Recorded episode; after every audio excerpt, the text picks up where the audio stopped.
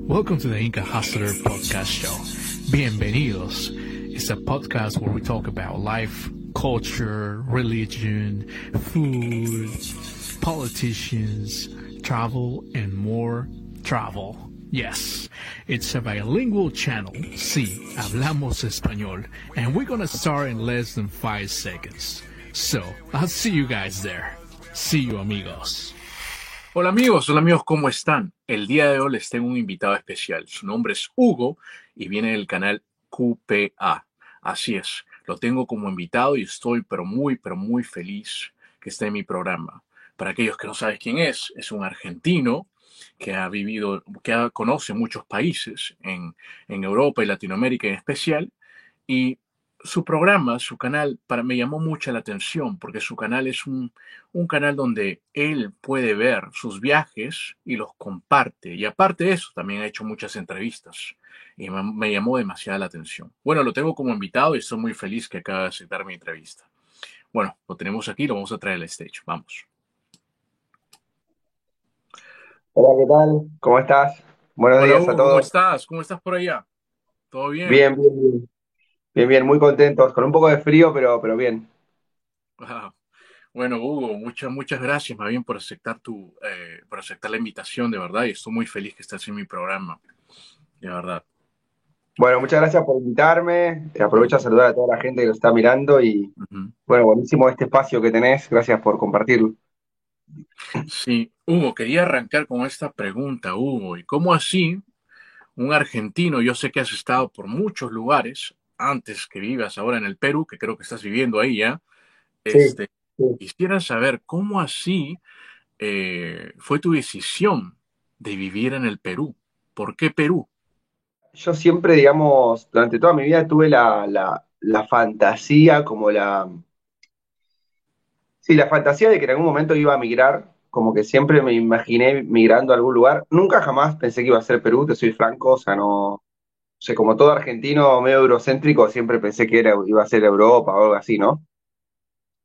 Pero por distintas razones después no pasó y, y lo que sucedió en realidad es que yo en un momento, eh, cuando ya estaba haciendo videos para YouTube y todo, y ya más o menos, más o menos me iba bien, por que más o menos me iba bien, eh, hice un viaje a Perú, así como venía haciendo viajes a distintos lugares, había ido a Brasil, había ido a México, a Chile, a Paraguay, a Uruguay, y dije, bueno, voy a ir a Perú, no sé.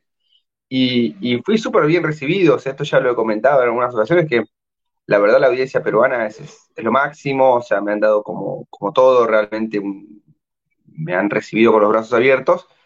Y como que bueno, eso que hizo que mi canal eh, le vaya súper bien. Creo que unos tres meses de estar acá, eh, sumé algo así como 50.000 seguidores, algo así, para mí era muchísimo.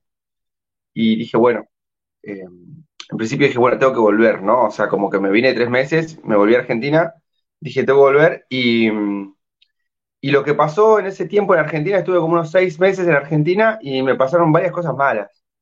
Eh, bueno, falleció mi mascota, eh, yo tenía un negocio, lo tuve que vender, eh, y un par de cosas más así, y alguna novia también que perdí, qué sé yo, y como que quedé medio en cero, ¿viste? Como que De repente perdí algunas cosas que me ataban a mi país, que bueno, mi mascota y mi trabajo, para empezar, y como que dije, ¿qué hago? ¿Vuelvo a empezar otro proyecto, ¿viste? Con toda esa, ¿viste? Esa, esa como esa eh, cuando emprendés un proyecto, viste, un emprendimiento, por más que te haya dado rédito, por más que yo gané dinero con ese proyecto durante varios años y me sirvió y me dio muchas, eh, muchas alegrías, cerrarlo o venderlo y volver a, volver a empezar otra cosa, por ahí era como medio, mm, no me convencía, tampoco me convencía mucho el, el presidente que había en ese momento en mi país, tampoco me convence el de ahora, ¿no? ¿Viste? Pero el, Ujú. el de, el de ese momento era peor todavía, era como, todo era mucho peor realmente. eh, y dije, bueno, si voy a empezar en otro lado, ya fue, empiezo en Perú, que me sonríe, o sea, estaba como en un momento en que mi país un poco me daba la espalda, igual no, no es así, no es que mi país me dio la espalda, no, pero Entiendo. como que las cosas me salían mal, tenía que volver a empezar de cero, y dije, bueno, lo hago en Perú, ya fue, una aventura, ¿no? O sea, como que, y, y creo que fue algo atinado también porque ahora que ya pasaron varios años de esa decisión, y todo también te digo que, por ejemplo, desde lo, desde lo, lo relacionado con los impuestos de lo tributario, Por ejemplo, me ha sido de gran ayuda porque eh, de mis ingresos ahora tributo una parte en Argentina y otra parte la tributo en Perú. O sea, ordené mis tributos de esa manera y, y es un poco conveniente para mí, digamos, ¿no? En Argentina los impuestos son bastante más altos y más problemáticos que en Perú, por ejemplo. Entonces, la verdad que desde ese punto de vista se me ha hecho muy conveniente también. Mm, muy interesante lo que dijiste. Bueno, ahora que sé que, eh, bueno, sé las cosas, porque escogiste el Perú, entiendo. Tú has estado mucho en países ah, antes del Perú, como tú mismo lo dijiste. Pero ¿qué hacías tú antes? Antes, yo sé que estudiaste eh, comunicación audiovisual, si no me equivoco. Eh, pero antes, ¿nos puedes contar un poquito cómo fue tu niñez en Entre Ríos? Mi niñez, Sí. Bueno, sí, te cuento. Em, bueno, yo me crié en un lugar que se llama Gualeguaychú, en la provincia de Entre Ríos. Es una ciudad de unos 100.000 habitantes, muy bonita, con una calidad de vida muy buena. O sea, sé que por ahí hay mucha gente que, que por ahí no conoce Argentina, lo ve en las noticias y ve imágenes de Buenos Aires y, y todo el caos y los problemas de los argentinos y como que a veces se ve de afuera como que Argentina fuera un pandemonio, ¿no? ¿Viste? Pero realmente eh, nosotros a lo, que es, eh, lo que es fuera de la ciudad de Buenos Aires le llamamos el interior del país, ¿no? Lo que en, lo que en Perú sería las provincias, nosotros le decimos el interior, que es una forma aparte muy linda de referirse al resto del país. Y en el interior de la Argentina, no en todos los lugares, aclaro, pero en particular en, mi provincia, la gente vive muy bien, es una provincia muy generosa, con, muchos ríos, con mucho verde, con planicie, donde la gente se dedica mucho a la agricultura, a la ganadería, eh, un poco hay algo de industria también, algo de turismo, y, realmente la calidad de vida es muy alta. O sea, te lo digo hasta el día de hoy, cada vez que vuelvo a ver a mis papás que viven allá, me quedo como helado de lo bien que viven eh, incluso comparado con países que, por ejemplo, tienen muy buena reputación, como Chile, como Perú, como de mucho crecimiento y demás, todavía me cuesta encontrar ciudades donde se viva tan bien como en el interior de, algunos lugares de Argentina, ¿no? En particular voy a hablar de mi provincia, que es una provincia pequeña y muy, muy bien ubicada, con muchos recursos y, mucho futuro por delante, y la gente realmente vive bien, o sea, no, no hay delincuencia, eh, hay ríos, hay parques, muchos espacios verdes, ¿viste? O sea, como paseos, la gente realmente vive eh, por ahí con poco dinero, pero una calidad de vida muy alta, ¿no? Eh, con buenos servicios públicos, con hospitales y, colegios decentes, ¿viste? O sea, tampoco a nivel europeo, pero, pero cosas que vos decís, bueno, está bien, está bien, ¿no? entonces yo me crié en ese entorno, un entorno de mucha libertad, donde ya, no sé, por ejemplo, a los o sea, a los 7, 8 años ya tus papás te compran una bicicleta o te la compras vos o ves cómo haces y ya tenés mucha libertad. O sea, yo a los 7, 8 años en bicicleta ya me recorría todo el pueblo. Recuerdo irme con mis amigos a, nadar o, jugar al fútbol así sin, sin supervisión de ningún adulto, muy joven, o sea, muy chico. Porque ya te digo que es un lugar donde mm, se vive muy bien. Sí, obviamente hay bullying, si alguien te puede, no sé, a algún otro chico te puede provocar y cosas así normales, pero se vive muy bien, o sea, no, no hay grandes peligros, digamos, ¿viste? No es que, vas a salir y te van a amenazar con un cuchillo para robarte la bicicleta, ni, realmente eso no, no sucede. Entonces, la verdad que tuve una niñez como de mucha libertad y de mucho contacto con la naturaleza porque mm, hay muchos parques y muchos ríos y, es como un lugar muy, muy verde, ¿no? Sí, debo rescatar que Argentina sí eh, tiene estructuras, las estructuras de Argentina están bien hechas. Eh, es un país que sí, eh, como tú sabes, fue potencia y también tiene estructuras muy buenas. Tú dices, tienen una buena calidad de vida y este, bueno, hasta el día de hoy los puede reflejar. Hay una buena calidad de vida, simplemente que hay, hay diferencias, que diferentes administraciones en la República que no, este, tal vez no la mantienen tanto. No, y hay lugares que por ahí sí la gente está mal, obviamente, no sé, en ciudades como La Matanza, que imagínate es una ciudad de 3 millones de habitantes, o no sé, todo lo que es alrededor de la ciudad de Buenos Aires, lo que se le llama el conurbano, que serían como los conos de Perú, medio parecido. Bueno, ahí sí, ahí sí, la verdad que la situación de las personas es lamentable en muchos casos, ¿no? Pero no es la realidad de todo el país y no es la realidad de todos los argentinos. Claro entiendo. Dime, entonces cuando viviste en esa ciudad, bueno, entre, entre Ríos y en, en, interior que tú dices, de, eh, de Entre Ríos, eh, viviste, ¿tú pensabas en viajar en esas épocas? ¿O, ¿O de repente tu familia te sacaba de viajes? ¿Cómo así te originó el, el viajar, que digamos así? Cuéntanos. Y tardó un poco en llegar. En esa época no, no, no, no, me, no me llamaba mucho así. O sea, sí me parecía divertido cuando de repente íbamos a algún lado y tal. me parecía muy emocionante, pero, pero no es algo que, tenía muy presente. Eh, los primeros viajes que hice con mi familia fueron a Uruguay o a la ciudad de Buenos Aires. Buenos Aires queda como a cuatro horas. Me parecía una cosa increíble Buenos Aires, o sea, como, como algo inabarcable. Yo que venía de un pueblito de 100.000 habitantes, llegar a Buenos Aires era como, ¿qué es esto? Eh, me parecía toda una locura pero los primeros viajes que hicimos con mi familia más lindos así fueron a Uruguay, porque mi pueblo estaba muy cerca de Uruguay. está como a media hora. Sí, sí, sí, estamos a media hora, es frontera, ¿no? O sea, podemos pasar con un permiso de vecinos, inclusive, ¿no? y, es muy fácil ir.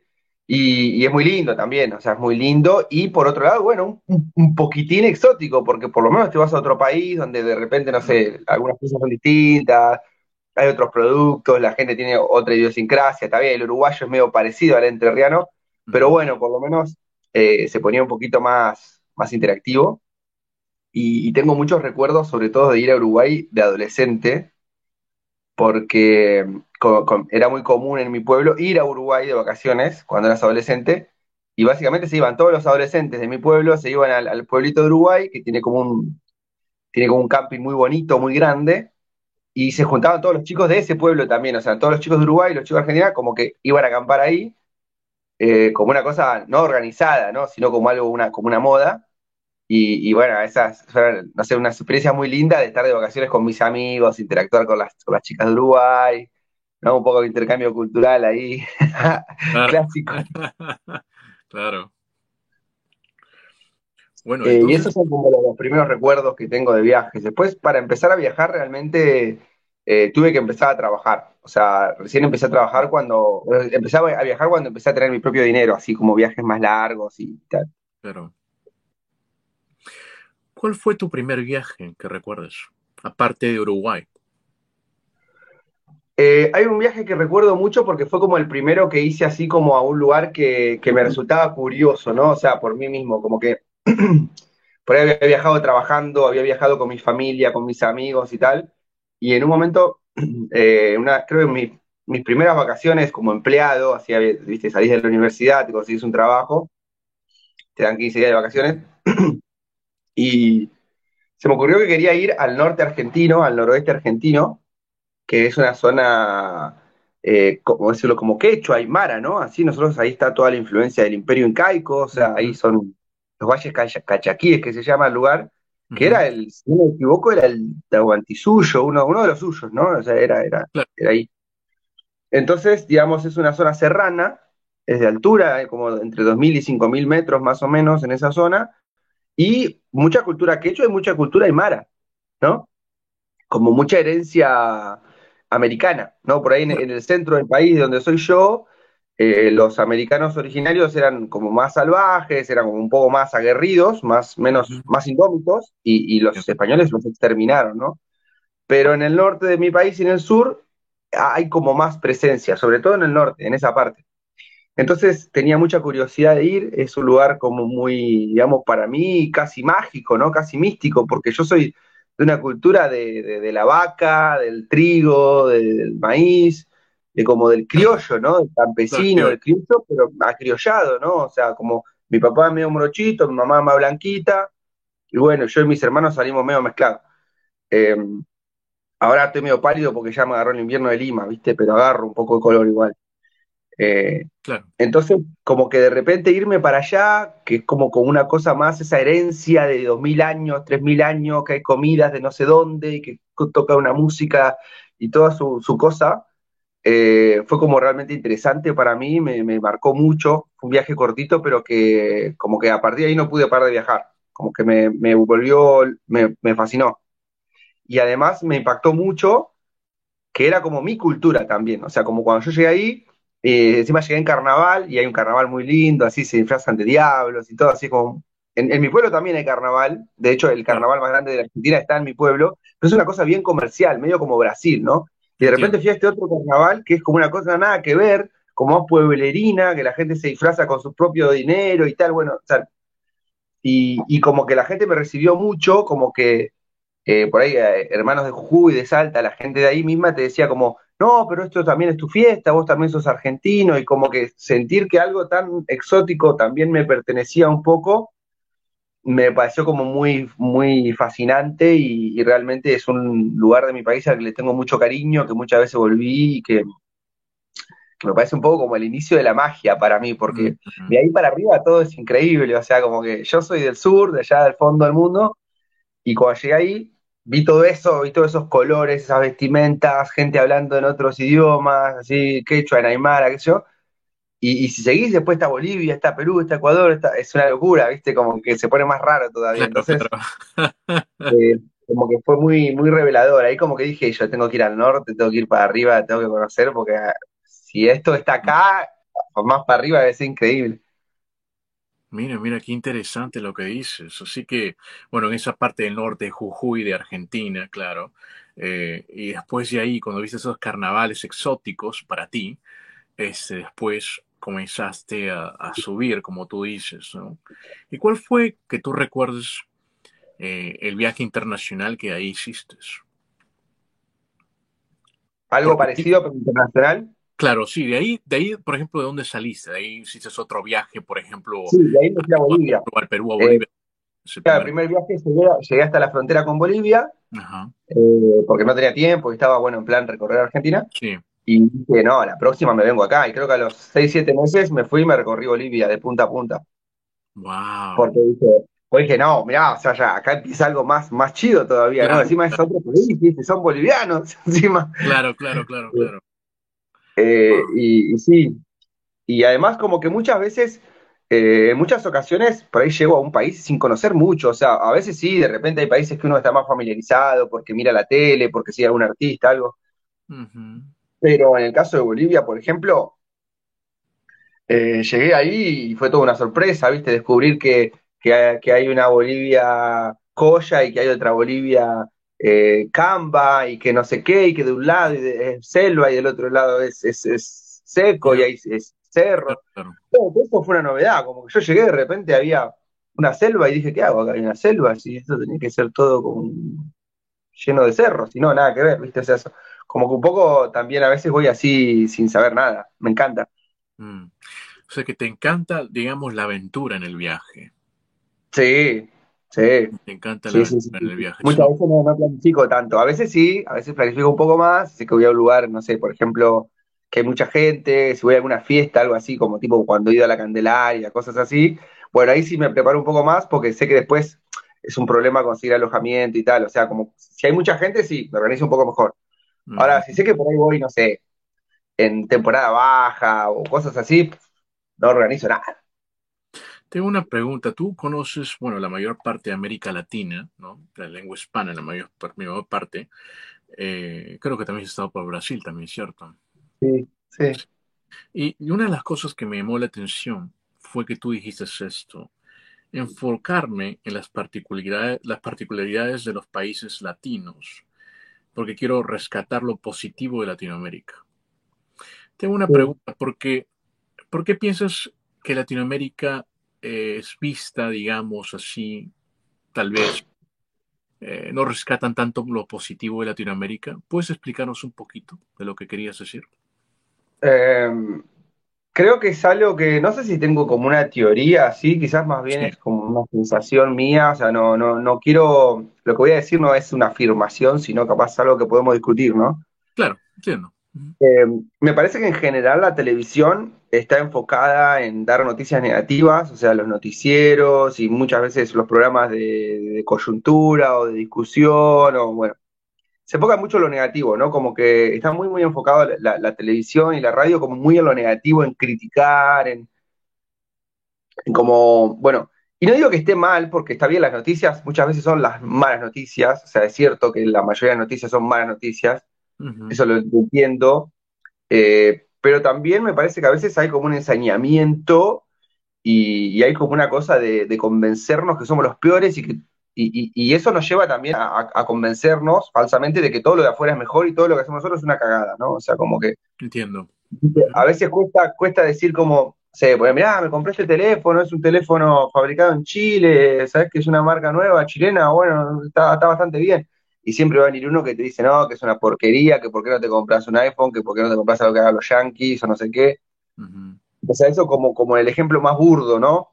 Eh, o a veces vas a, estudiar y, hay gente que te dice, pero ¿por qué no te vas a Europa a estudiar? Bueno, eh, no, no estoy, yo estuve en, no, no conozco Estados Unidos, digamos, no de ir, pero bueno, pero conozco el influjo cultural que propone, lo vivo día a día, y, conozco un poco Europa, y, y, si bien hay muchas cosas que hacen mejor, y es cierto que muchas veces están mejor preparados en algunas materias, en algunas materias, no en todas, eh, tampoco en todas, ¿viste? No sé, por ejemplo, en, la agroindustria, en el agro y la ganadería, Argentina tiene 100% de, de absorción tecnológica, o sea que no hay ningún aparato que tengan los yanquis o los europeos o los chinos en cuestión de agricultura y ganadería que los argentinos no tengamos.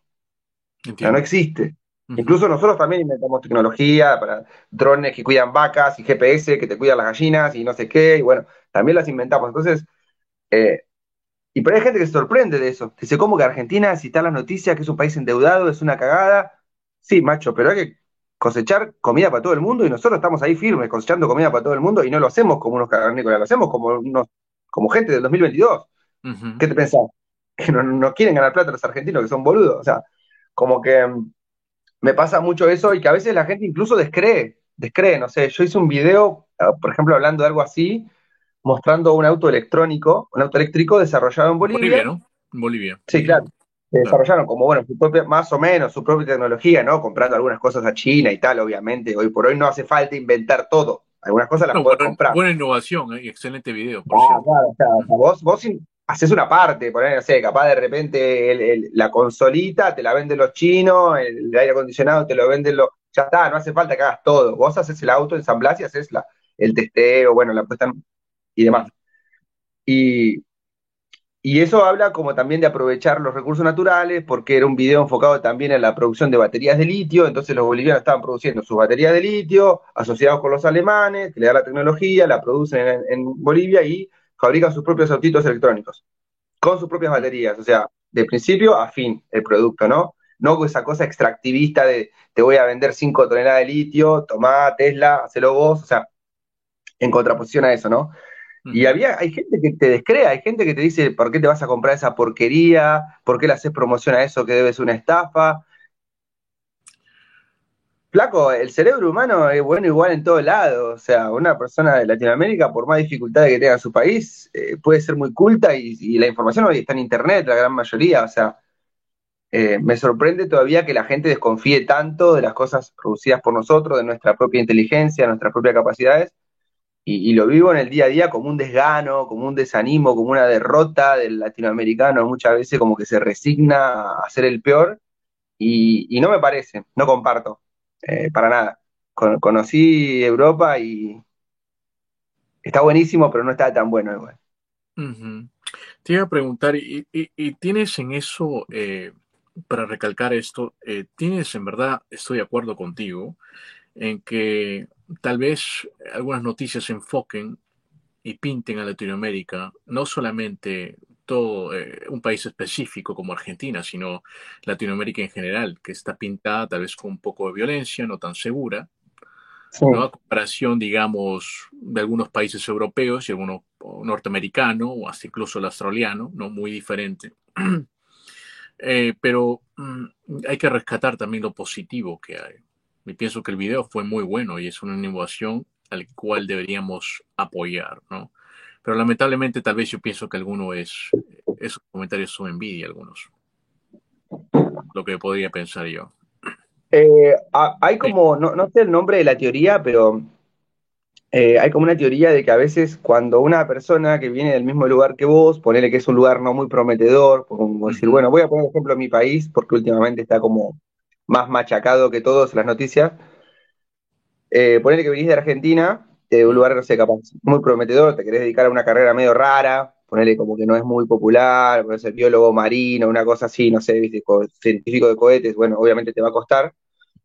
Eh, y hay gente que cuando alguien lo logra, gente que viene del mismo lugar, cuando ve que alguien de como su entorno un poco le va un poco mejor, le tiran tierra, ¿no? O sea, como que lo tiran un poco para abajo, como ya se empieza a que este debe tener algún contacto, que anda a saber cómo consiguió eso y tal, ¿no? Como que en sí cuando alguien eh, de, tu, de tu entorno que sale del lugar donde vos saliste le va bien, un poco, pone, un poco pone en evidencia lo mal que te va a vos, ¿no? O sea, porque, no sé, ponele que vos y yo nos criamos juntos en Gualeguaychú, ¿no? Yo en una casa, vos en la casa de al lado. Y no sé, capaz que vos te fuiste a Estados Unidos, hiciste tu empresa, tu emprendimiento, viste, tenés una re linda camioneta, te va re bien, y yo sigo en Gualeguaychú, no sé, vendiendo tomates a la verdulería de mi viejo. Y como que tu misma existencia evidencia que yo capaz no me forcé lo suficiente, o que yo capaz no le puse tantas ganas, o que no sé.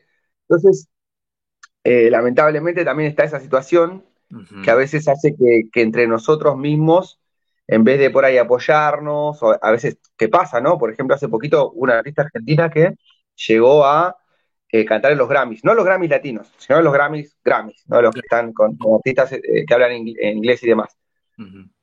Y es una artista nueva que está cantando hace un año, dos años, y bueno, se puso nerviosa, desafinó un poquito en algunas partes, y, y la mataron en Argentina.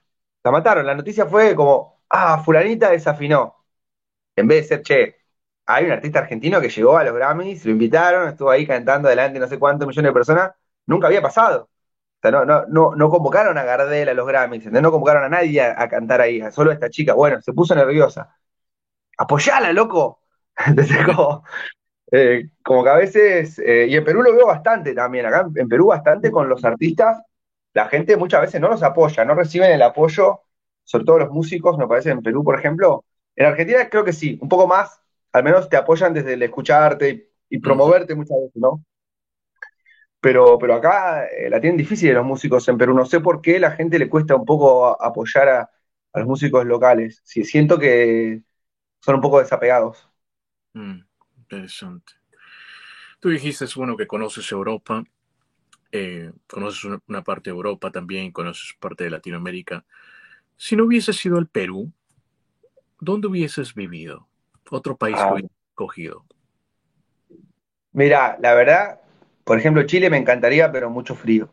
No, no voy a ir. o sea, me, espanta el frío. Por eso también un poco me gusta el norte, ¿no? Por eso como el norte como búsqueda, porque me espanta el frío. O sea, Chile me encanta, pero muy frío. No, no, no me va. Y creo que por ahí Costa Rica me hubiera gustado estar. Mm. Me parece un país muy bonito, eh, con gente muy buena onda y, bueno, tiene una serie de políticas que no sé qué tan reales serán después en, lo cotidiano, como de, bueno, creo que es el único país de América que no tiene ejército y, ah, tiene muchos parques nacionales y tiene como una gran superficie de su país está protegida, que hay que ver después que tan protegida estás. Capaz vas y están las tortugas ahí siendo masacradas, No, tengo ni idea. En el pero, pero sí, en principio, desde afuera y, lo poco que conozco, que he ido igual y todo algunos días, me parece un lugar re lindo, con gente re simpática y que, sí que está bueno. Pero, pero también te soy franco. Eh, ya mis papás, sobre todo, tienen cierta edad, ya son de la tercera edad, están jubilados y me, en los últimos años me cuesta mucho alejarme de Argentina. Como que Perú está bien porque está a cierta distancia, que yo sé que si hay una emergencia y tal, puedo volver medio rápido, por ejemplo. Como que en ese sentido, Europa, por ejemplo, está casi descartado para irme a vivir porque, porque siento como una responsabilidad de estar un poco cerca de mi familia, de ya como que por ahí no son tan jóvenes mis papás. Si fuera otra la situación, capaz que sí, pero como que ya me ha pasado de que me suena el teléfono un martes a las 3 de la tarde y me dice, Hugo, mirá que tu papá está mal, tenés que venir a verlo. me ha pasado eso ya, entonces mm. eh, no, me veo alejándome más. No al menos instalándome, o sea, no, me iría a instalar a Costa Rica porque es muy lejos mm. de, Argentina. Sí, entiendo. Costa Rica es un bonito país, definitivamente, sí. Una buena elección. Si fuera Costa Rica, sí, Costa Rica es muy, pero muy bonito también. Conozco, sí, Costa Rica es muy bonito. Y no, sí, este, eh, tienes, claro, estar siempre al pendiente de tus padres, por eso que escogiste también el Perú, la localización. Sí, sí, también. Bueno, te voy a nombrar unos países. Le llamo a esta sección el juego de países, ¿ok? En el cual te voy a nombrar un país y cualquier cosa que se te viene a la mente, dilo. Puede ser frase o palabra, me lo dices. ¿Está bien? Ver, Como una cosa rápida, súper rápido. Una cosa rápida, vamos. Dale. Primer país, Colombia. Café, Ah, ¿qué? Costa Rica. buena vida. Qué bonito, es una frase costarricense. Chile. Chile, los hermanos de la cordillera. Mm. Perú. Perú, la mejor gastronomía del mundo. Estados Unidos. El medio hermano que nadie quiere. ¡Ah! España. España. Y bueno, la, la- la influencia latinoamericana por excelencia. Claro, claro, claro, claro. Brasil. Brasil. La alegría, la joya de vivir. Uruguay. Uruguay. El mate. Lo mejor de América. China. China. Oh. Me gustaría tener una novia china, te lo voy a confesar. Me gusta- me gustan las chicas asiáticas, me gustan mucho. Ah, son muy dóciles. Rusia. No por eso, no por eso, me, me- me llama la atención su. Me llama la atención su estética, como ellas, me gustan ellas, físicamente. Mm. Rusia. Rusia. Uf, otro país con chicas muy bonitas. Bueno, frío, frío, frío. El transiberiano, tengo un sueño de, ir al transiberiano alguna vez, me gustaría hacerlo, el tren ese. Yo también. Canadá. Canadá, también, puro frío nomás. Casi migro a Canadá. En una época est- estudié francés y todo para migrar a Canadá, pero después eh, vi las temperaturas y me arrepentí. México. México, la magia de Latinoamérica. Y tu madre patria, Argentina. Argentina, el mejor país del mundo, loco, el mejor. Que me vengan a discutir, vengan de a uno, el que esté en contra, que venga de a uno. Eso será para otro debate. Podemos estar una semana debatiendo eso. Preguntas rápidas ahora. ¿Bailas? Bailo, me gusta bailar, eh, bailo tango, bailo cumbia y me animo a todo bailándolo mal. ¿Cocinas? Cocino también, cocino, hago asados, ayer hice un asadazo, cocino bastante, me gusta cocinar eh, y cocino, cocino rápido. En una época tuve una, tuve una novia que era chef y me enseñó a cocinar súper rápido y cocino muy rápido. Como en 15 minutos cocino. Wow, wow. Sí, a los chefs profesionales, así como todo rápido. Como fuego al máximo, siempre el fuego al máximo. ¿Montañas o playa? Mm, playa, Mm. playa. La mejor manera para viajar.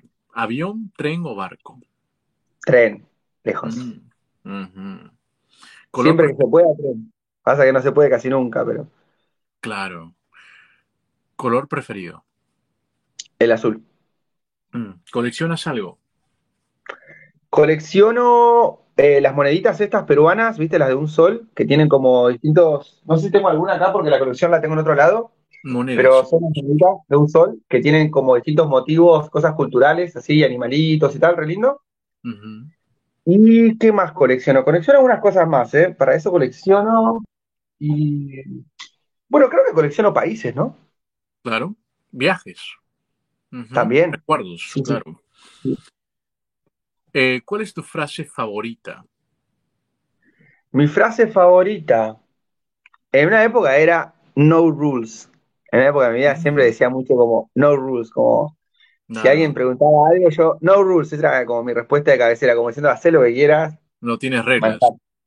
No sí, sí, sí. Eh, pero eso respondía a un grupo de amigos y a un estilo de vida relacionado más con la ciudad de Buenos Aires y con, bueno, Buenos Aires es un lugar muy, muy particular, ¿no? O sea, eh, no sé si ha sido, pero eh, estaba como hace algunos años también sufriendo una transformación social muy grande y con, con todo lo que tiene que ver con, con el feminismo y el poliamor y todo eso. Entonces es un lugar, bueno, muy particular para ser joven y soltero, está, no se parecen nada al resto de Latinoamérica, lo voy a decir así.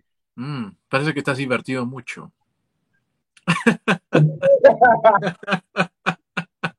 Ah, okay, bueno, son etapas, son etapas. Ya estamos en Perú, la gente es más conservadora, todo más serio. Eh, hay que adaptarse, me, toca adaptarme, no me queda otra. No, y lo entiendo, lo entiendo. Tú vienes de una ciudad, eh, yo pienso que eh, sí, en esa parte, Buenos Aires, ¿no? para hacer un paréntesis, Buenos Aires es mucho más liberal que otras ciudades en Latinoamérica, definitivamente. Sí, sí, sí. ¿Tienes novia? No, de momento no tengo novia. ¿Mascota? Tampoco tengo mascota. Me gustaría mucho, pero no, no, no, porque cuando falleció mi mascota, como que me, si bien me dolió mucho, una gatita que había tenido 10 años, em, también me di cuenta que era prácticamente lo único que un poco que me ataba. O sea, era algo que me hacía, me, hacía volver mucho a Buenos Aires y, me, y muchas veces incluso me sentía mal de dejarla sola, como que me iba dos o tres meses y me sentía mal. No, no sola, porque la dejaba con amigos y tal, pero no quise volver a adoptar un, animal porque me, resulta una responsabilidad muy grande y me siento mal, me da culpa realmente abandonarlo y eso. Mm, entiendo. Sí, y llevarlo, conmigo, y llevarlo conmigo también, me parece un poco una tortura para el animal, como llevarlo de viaje conmigo y son... Sí, entiendo también, porque tu animalito en tu casa falleció, ¿no? Murió tu, tu, mascota también. me afecta, me afecta, soy muy soy muy, muy allegado a los animales y les tengo un, como un, cariño más grande que a los humanos, en algunos casos, te diría. Muy, muy, muy animalero. No me gusta que le peguen a los animales, no me gusta nada de eso, o sea, no, no, no, no me gusta esas cosas. Soy muy de los animales. Soy carnívoro, ¿viste? Pero igual con cierta culpa. Igual con, cierta culpa. No, es entendible totalmente. A veces los animales podrían ser mucho más que un amigo. Es muy cierto, porque siempre están al costado de nosotros. Sí, sí. A ver, este, ¿hablas otro idioma?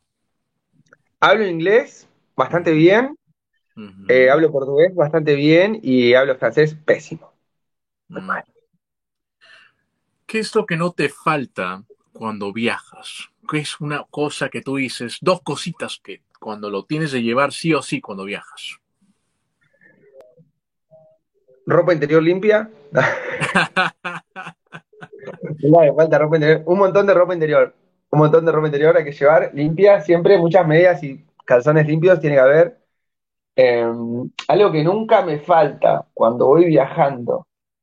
Eh, y creo que te diría el mate, pero más de una vez lo abandoné al mate. Eh, o sea que me he acostumbrado a no llevarlo también al mate. O sea, a veces no lo llevo, a veces sí, depende a dónde vaya y tal. Pero creo que papel higiénico siempre llevo.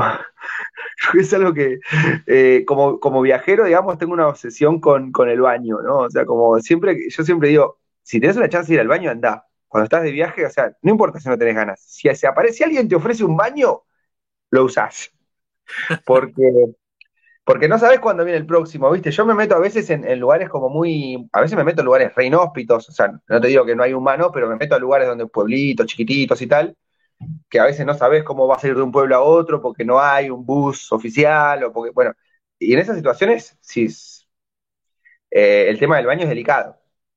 Entonces, siempre que tengas una chance, tenés que aprovecharla. No, es muy cierto. Tengo una pregunta, ¿y cómo así tú te animaste, yo sé que estudiaste, bueno, este, comunicación audiovisual, audiovisual, pero ¿cómo así te animaste a grabarte todos tus viajes? ¿Cómo así te animaste a grabarlos? ¿Alguien te dijo? ¿De repente alguien te influyó en YouTube? ¿O dijiste, bueno, él está haciendo esto, también puedo hacerlo? Cuéntanos un poco. Bueno, eh, yo trabajaba en un, en un momento, yo me recibí de comunicación audiovisual Trabajé un poquito y tal, no me gustó mucho el ambiente, la paga era mala, como que no había muchas posibilidades de crecer, eran como unos trabajos malos, no, eran, malos, trabajos muy, muy baja calificación, haciendo fuerza, levantándose a horarios malos, bueno, eran malos los puestos de trabajo que se me ofrecían. Pero eh, tuve la posibilidad de entrar a trabajar en la industria del, del videojuego. Y, me fue súper bien, o sea, como que súper bien, como conseguí un trabajo estable, que me pagaban bien, con horarios normales, eh, con proyectos lindos de, trabajar para Cartoon Network, para Disney, cosas así, que, yo que venía del audiovisual era como, ¿qué? Voy a trabajar para Disney, genial, o sea, como que sueño cumplido. Y, Y ahí, digamos, eh, estuve un tiempo, eh, un poco quizás, sí, un poquito dolido de que no estaba dedicándome al audiovisual, pero, pero en, un, en un puesto de trabajo muy bueno y en buenos, con buenas oportunidades. Entonces estaba bien. Y ahí mismo eh, vimos mucho lo que es la monetización digital. O sea, eh, en desarrollo de videojuegos, monetizar digitalmente es como lo obvio, o sea, vender a través de internet y todo eso. Y llegué como a ver mucho ese tema. O sea, lo hicimos en un momento en que eso se estaba expandiendo, no es como ahora que ya está todo armado, sino que estoy hablando hace algunos años, donde se estaban como armando estas redes de, bueno, vamos a permitir pago con tarjeta, vamos a permitir pago con SMS, ahora ya está todo hecho, pero en su momento había que hacerlo.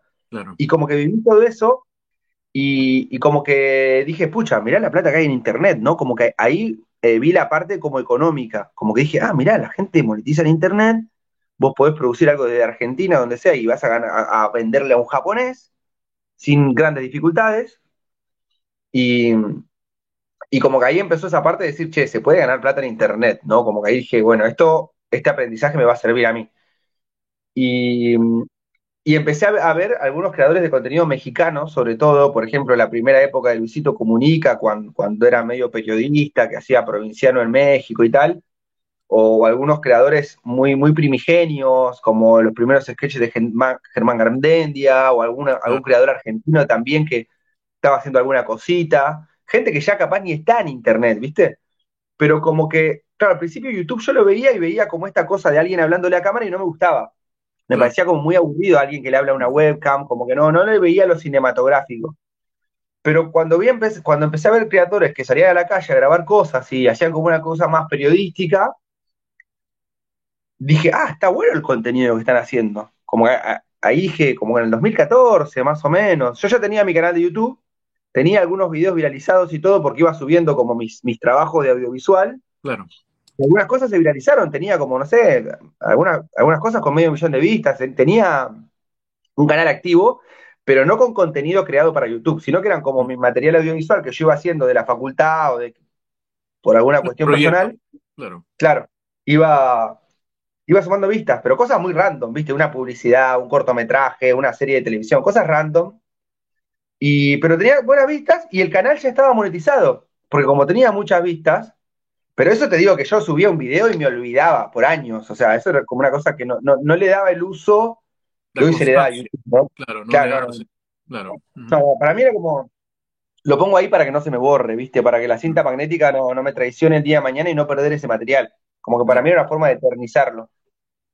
Entonces el canal empezó a sumar vistas. Había, hay un proyecto en particular eh, de una serie de televisión eh, que estaba muy buena y generó un montón de vistas. Entonces monetizó el canal que ese es mi canal que todavía tengo, es el que creé en 2006, creo, lo hice cuando se creó YouTube, y,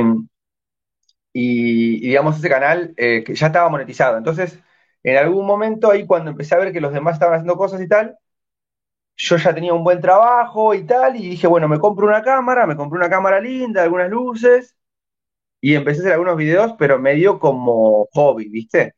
Un poco como hobby. Como que hice unos 10 videos y los lancé durante un día, una, vez por, por, por 10 semanas, hacer los 10 videos, y, no me fue bien, la verdad fracasé totalmente. Creo que esperaba tener 5.000 vistas por video y tenía como 500, o sea, nada. Pero, pero después de un tiempo, pasó un tiempo, o sea, eso lo dejé ahí, pasaron como unos meses, y vi, volví y vi que un video que había hecho, estos videos ya eran pensados para YouTube, ya tenían como el llamado a la acción, ya hola, ¿qué tal? Soy Hugo, como esa cosa más, y alguno de los videos se empezó a viralizar, entonces a partir de eso empecé como a, tratar de seguir haciendo, pero, pero durante algunos años como un hobby, ¿viste? Durante algunos años como un hobby. y, y, fue toda una transformación, porque en principio yo no quería ni estaba preparado como para ser el protagonista de mis videos. Entonces salía a la calle, hacía entrevistas o hacía un video animado o, o hacía contenido donde básicamente yo no tuviera que aparecer. O sea, no mi cara por ahí te grababa una voz en off o, aparecía al final diciendo que te suscribas, pero poco. Y eso fue una decisión más personal y fue como eh, empujado por, por otros colegas. O sea, después en un momento me invitaron a una reunión de YouTube donde fueron otros youtubers. Yo todavía no me lo tomaba en serio y, como ahí conocí otra gente que ya se lo estaba tomando más en serio y mismo ahí eh, nos incentivaron a que los canales que por ahí nosotros no, no mostrábamos nuestra cara y demás, que lo hagamos, que era algo como que iba a ayudar, que la audiencia se iba a conectar más, que iba a ser como algo mejor para el canal, que en el momento me costaba mucho verlo y me costaba hacerlo porque no quería, porque había estudiado para estar atrás de la cámara, no adelante. Claro. Entonces, era como algo que yo lo veía como un poco como, sé, bueno, no me gustaba, pero, pero poco a poco lo empecé a hacer y poco a poco me fui sintiendo más cómodo. Y, y bueno, ahora entiendo que es parte del canal, y, pero fue como una cosa personal que tuve que atravesar, que, que me costó bastante y, y te digo la verdad, no es lo, no es lo que más disfruto del trabajo, que la gente me conozca o que me saluden y tal, me encanta. Cada vez que alguien me saluda, lo saludo, le hablo y tal, no, no soy antipático, pero no es lo que a mí me gusta que la gente, porque tengo colegas que les gusta ser famosos, o sea, tengo colegas que les gusta salir a la calle y que los saluden. A mí me parece bien, pero a mí me gusta hacer videos, o sea, yo lo que disfruto del trabajo es hacer los videos, o sea, como pensarlo, editarlo, hacer, como que, la verdad me gusta hacer videos. Hmm, No es que quiera ser famoso, no lo hago porque quiero ser famoso, que hay mucha gente que sí, que no está mal, ¿eh? son motivaciones distintas, igual válidas, pero lo que quiero decir es que, que para mí aparecer la, adelante de la cámara era como, no lo podemos evitar. No, no, no, y sí lo entiendo. A algunas personas sí le gustan eso del diseño, eso del detrás de cámaras, grabar, ¿no? Eso, Claro, esa parte tú eres. Y otras personas quieren salir y exponerse más. Entiendo. sí. Igual algo de- de- tenía algo de experiencia haciendo teatro y había hecho teatro de joven, entonces me ayudó y igual siempre fui una persona como muy extrovertida y tener muchos amigos, entonces eh, sí se me da naturalmente, pero bueno, no sé, no lo tenía planeado. Bueno, sí, también pude ver este, uno de tus primeros videos que hiciste, por ejemplo, ¿no? Que dicen los argentinos de los mexicanos, por ejemplo, ¿no? Y también hiciste otro de los chilenos, Sí, ¿no? Y sí, estabas detrás de cámara, así como la firmas. sí, sí. Y eso es, y eso es uno de los videos que a mí me llamó la atención totalmente. ¿Cómo así te originó la idea, por ejemplo, de hacer que dicen los argentinos de los mexicanos? Porque como ya viste que, eh, eh, bueno, tal vez con los chilenos, la reacción de los chilenos a los argentinos eh, eh, trajo vistas y trajo la, la atención, ¿no? ¿También lo hiciste eh, eh, por eso? ¿O por cuál fue la motivación de, de, de la creación de esos videos? Mirá, Porque me resultaron es- muy interesantes. claro, yo al principio quería hacer videos de entrevistas, había pensado más en que sean como de política, primero hice como qué opinaba la gente de un Claro. político, de tal. Y como te digo, pensé 10 videos, ¿no? La primera temporada pensé 10 videos. Y uno de los videos, hice nueve videos que ni me acuerdo de que eran, fracasaron. Pero uno de los videos, yo en esa época tenía un proyecto de un, como una especie de hostel, un poco más chiquito, como una casa de huéspedes, así, ¿no? Eh, entonces teníamos un proyecto de un hostel con un amigo y había varios, había siempre extranjeros en mi casa, ¿no? O sea, siempre había 10, 20 extranjeros. Claro, Entonces dije, eh, les voy a hacer una entrevista a los extranjeros y les voy a, voy a aprovechar a la gente que ya tengo acá, que no tengo que salir a una plaza a buscarlos, a claro, preguntarle a un desconocido hacer una entrevista, sino que voy a aprovechar que tengo acá a la gente, son extranjeros, están ahí como en modo vacaciones, y les voy a preguntar qué piensan de Argentina o qué piensan de los argentinos, porque, bueno, porque era un tema recurrente de conversación en el hostel, o sea, claro, siempre venía alguien con una anécdota, che, ¿sabes que fui al colectivo y no sabes lo que me pasó? Un argentino me dijo esto, bueno, o sea, como que era un poco la, la conversación eh, del hostel. Entonces dije, bueno, le voy a dar como ese formato. Aproveché un día que estábamos haciendo un, un asado y venía un montón de gente de Alemania, de Brasil, de acá allá, y les hice esa pregunta y la verdad quedó re divertido. Eh, y ese fue el primer video que se viralizó. De todos los que hice fue el primero que llegó creo como a 10.000 vistas. Hoy tiene como 300.000, algo así ese video. Eh, entonces, eh, después yo estaba como intentando intuitivamente replicar ese video, ¿no? Como una, una vez que me fue bien con ese video, dije, che, bueno, ¿cómo hago para hacer otros videos de esto mismo sin hacer esto mismo? Y justo coincidió, no me acuerdo por qué motivo, nos fuimos a Chile de viaje, creo que fuimos a, a comprar eh, electrónica, creo que fuimos con una amiga como a, a comprarnos una compu, ella se fue a comprar una notebook y yo me compré un teléfono y algunas cosas más, ¿no? Porque en esa época era tan barato la tecnología en Chile que si vos ibas a comprar esas cosas, eh, te pagabas el viaje gratis. Básicamente el avión te lo ahorrabas. Entonces, Wow, bueno, te ibas de paseo a Chile cuatro días, creo que el, el pasaje sale 100 dólares, y una notebook que te compres a 100 dólares menos, ya está, recuperaste el pasaje, o sea que, claro, teníamos claro, a los juntos allá. Entonces dije, bueno, voy, y dije, bueno, grabo el mismo video de los extranjeros, pero con los chilenos. O sea, directamente le pregunto a los chilenos qué piensan de los argentinos. Eh, la verdad no pensé que iba a ser un éxito. Simplemente lo hice porque estaba tratando de experimentar y ya te digo que no era algo que me tomaba en serio, era un hobby que tenía, subía videos a veces, a veces no, a veces pasaban meses y no subía nada.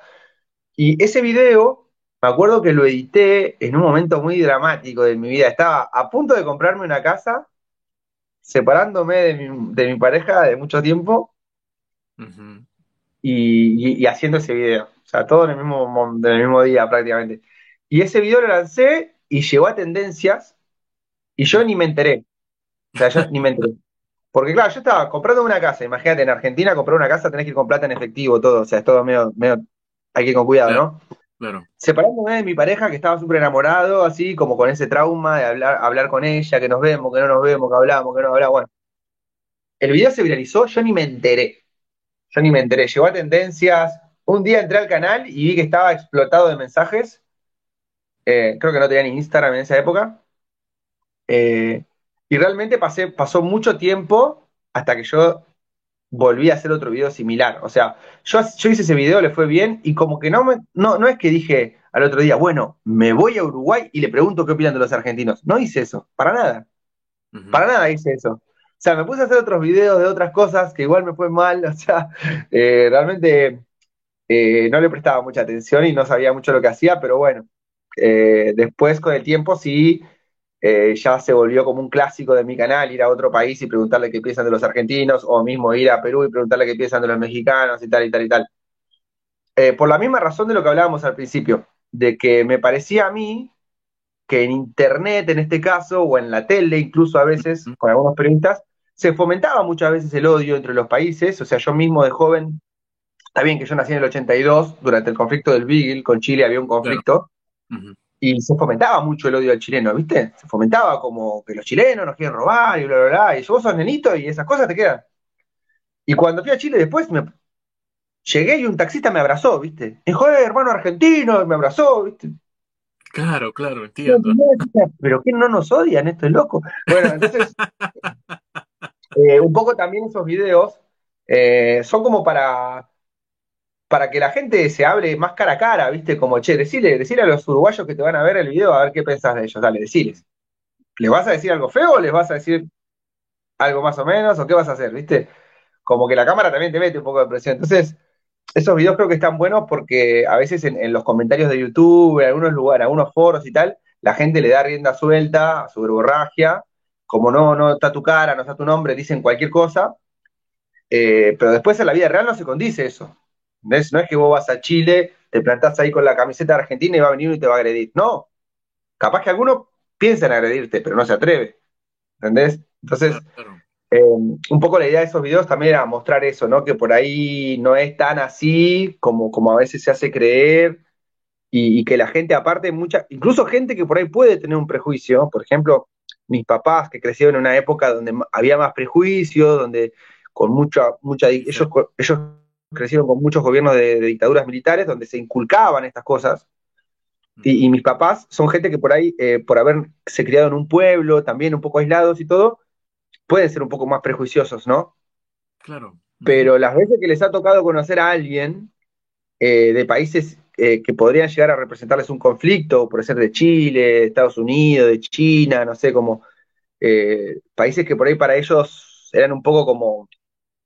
Claro. Pero cuando yo les presenté a alguien porque vinieron a mi hostel y había un amigo o una novia que yo, fue como instantáneamente la, persona pierde ese prejuicio también, como que también me doy cuenta de eso, como que ya cuando vos conoces a otro ser humano y, estás ahí, te pones a charlar y te hace una broma, como que tu mente dice, pero muy rápidamente la gente reacciona y dice, pero yo tenía otra imagen de los chilenos, ¿no? O sea, como que lo que quiero decir es que por más mala propaganda que vos tengas, de un país y, mala información que te llegue o prejuicios que te quieran generar, cuando vos conoces a una persona de ese país cara a cara, la impresión de esa persona va a valer el doble o el triple que todo lo que te hayan hecho antes. Y esa, esa impresión de ese individuo va a ser mucho más fuerte. ¿Por qué? Porque es un individuo, está acá cara a cara conmigo, o sea, como que la persona le da valor a eso, ¿no? Y, Y, es muy fuerte, o sea, lo he visto pasar muchas veces, como que alguien que pierde un prejuicio y en el instante lo reconoce y lo verbaliza y lo dice. Che, vos sabés que yo tenía la impresión de que la gente de tu país era así, era así, y la verdad que estamos hablando hace cinco minutos y nada que ver. Eh, me parece como algo muy poderoso y creo que es el porqué de que esos videos eh, son muy exitosos, ¿no? Y tienen muchas vistas. Sí, mira, qué interesante lo que dices, porque esto va a mi, siguiente pregunta, ¿no? Como tú dices, tener a la persona al frente, ¿no? Y poder verlos, ¿no? Interactuar con ellos una vez que está y recibiste el abrazo, ese chileno, ¿no? En el taxi, como tú lo dices. Eh, de todos los viajes que has hecho, de todos los viajes, eh, ¿qué digamos, qué has aprendido de todos esos viajes que has hecho alrededor de Latinoamérica y Europa? ¿Puedes decirnos qué has aprendido de todos? Eh, he aprendido que a la persona que viaja se le ayuda mucho, que siempre va a haber alguien bien dispuesto a darte una mano. En el lugar menos impensado, en la situación menos impensada, va a haber alguien que te va a dar una mano, que, que la gente es muy generosa con aquel que viaja. Eh, creo, mirá, estoy hablando sin saber, ¿no? Pero me parece que es uno como de los...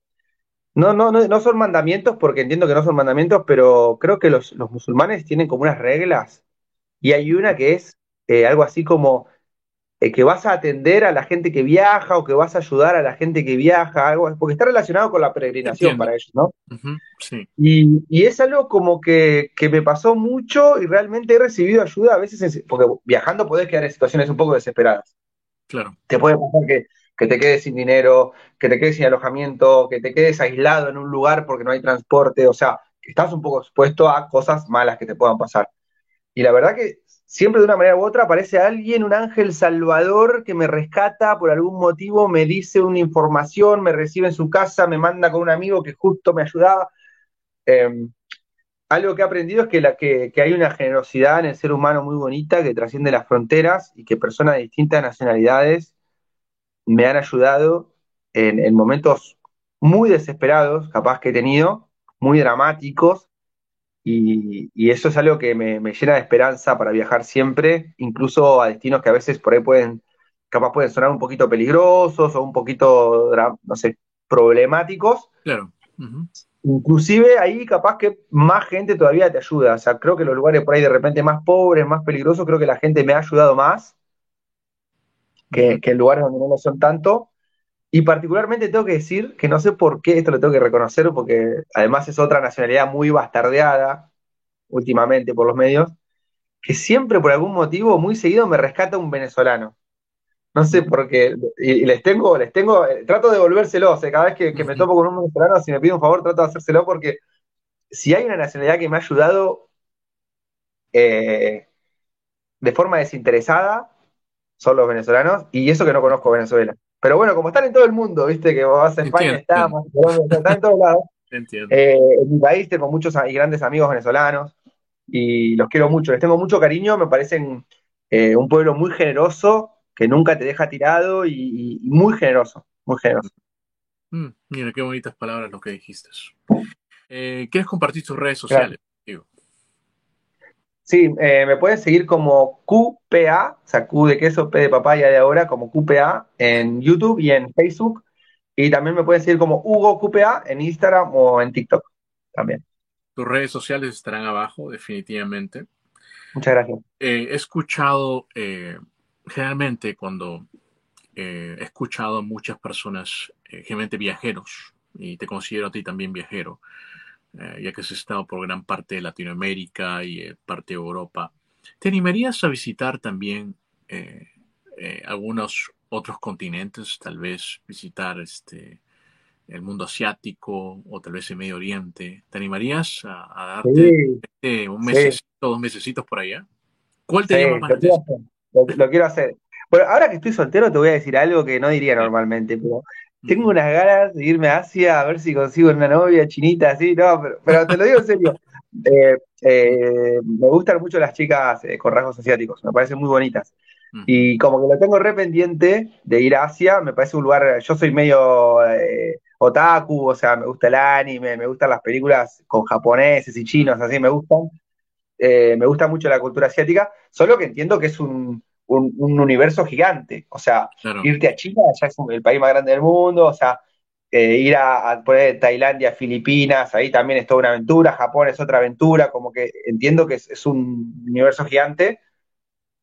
Lo quiero hacer, espero poder hacerlo. La verdad que si no lo he hecho es porque no he tenido la oportunidad, porque no he tenido el dinero, porque me enfoqué en otras cosas. También hay que entender que los argentinos somos muy eurocéntricos, no tenemos tan presente Asia como por ahí acá en Perú, que sí, es como que está más cerca. Nosotros somos más como europeístas en ese sentido. Entonces, bueno, esa influencia me llevó a viajar a Europa varias veces. Y porque fui, he ido por trabajo y por distintas razones. Pero igual lo que quiero mucho, mucho, mucho, lo que quiero mucho, mucho, hay dos lugares que tengo muy pendientes. Uno es Estados Unidos, porque, bueno, siempre lo tuve un poco ahí como amor-odio, ¿no? sí, los amo, pero me odio un poco. Eh, como qué, buen cine, qué buena música, pero qué políticas de mierda que tiene. pero, tengo que ir, tengo que ir porque tengo muchos amigos allá y tengo mucha gente que me sigue allá. O sea, pago impuestos en Estados Unidos de la cantidad de gente que me mira, imagínate. Pero también tengo muy presente ir a África porque mi hermano está de novio con una chica que vive en África, entonces mi hermano se va a África seguido y me estoy planeando irme con él y queremos ir. Eh, yo tengo el objetivo de hacer videos en todos los países que hablan español. ¿No? Mm. Entonces queremos ir juntos a, hay un país de habla hispana, Guinea Ecuatorial. Estamos planeando, bueno, mi hermano va a Angola, que es al lado, así que vamos a ir a Angola y después vamos a ir a Guinea. Creo que va a ser a, fin de año o algo así, estamos, estamos viendo. Mire qué interesante, no me voy a perder eso. es volver a las raíces, ¿viste? Ahí empezó el humano, para mí tiene esa mística, ¿no? El humano viene ahí, loco, ese, es la volver a la, a la madre. Dos preguntitas antes de irnos, simplemente, dos preguntitas antes de irnos. ¿Qué extrañas de Argentina ahora mismo que estás ahí viviendo en el Perú? ¿Qué está? Aparte de tus padres, yo sé que tus padres primordial. ¿Qué más extrañas de Argentina? Fuera de, fuera de mi familia, que lo que más me muero de ganas en este momento es darle un abrazo a mi papá y a mi mamá. eso, eso es lo primero que quiero hacer cuando llegue a darles un abrazo a ellos. Em, extraño Extraño, por ejemplo, eso que te decía, ¿no?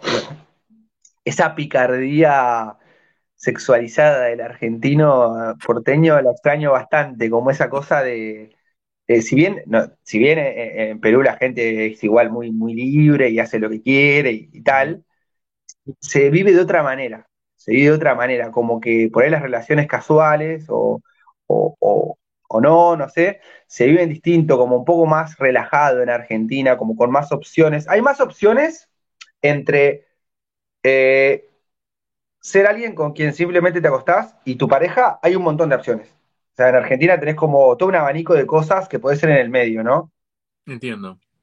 Como, no sé, capaz sos un amigobio, capaz eh, chico, chica, eh, un amigo, un compañero, un compañero, no sé, poner el nombre que quieras pero hay como todo un abanico de opciones donde vos podés quedarte y ser eso.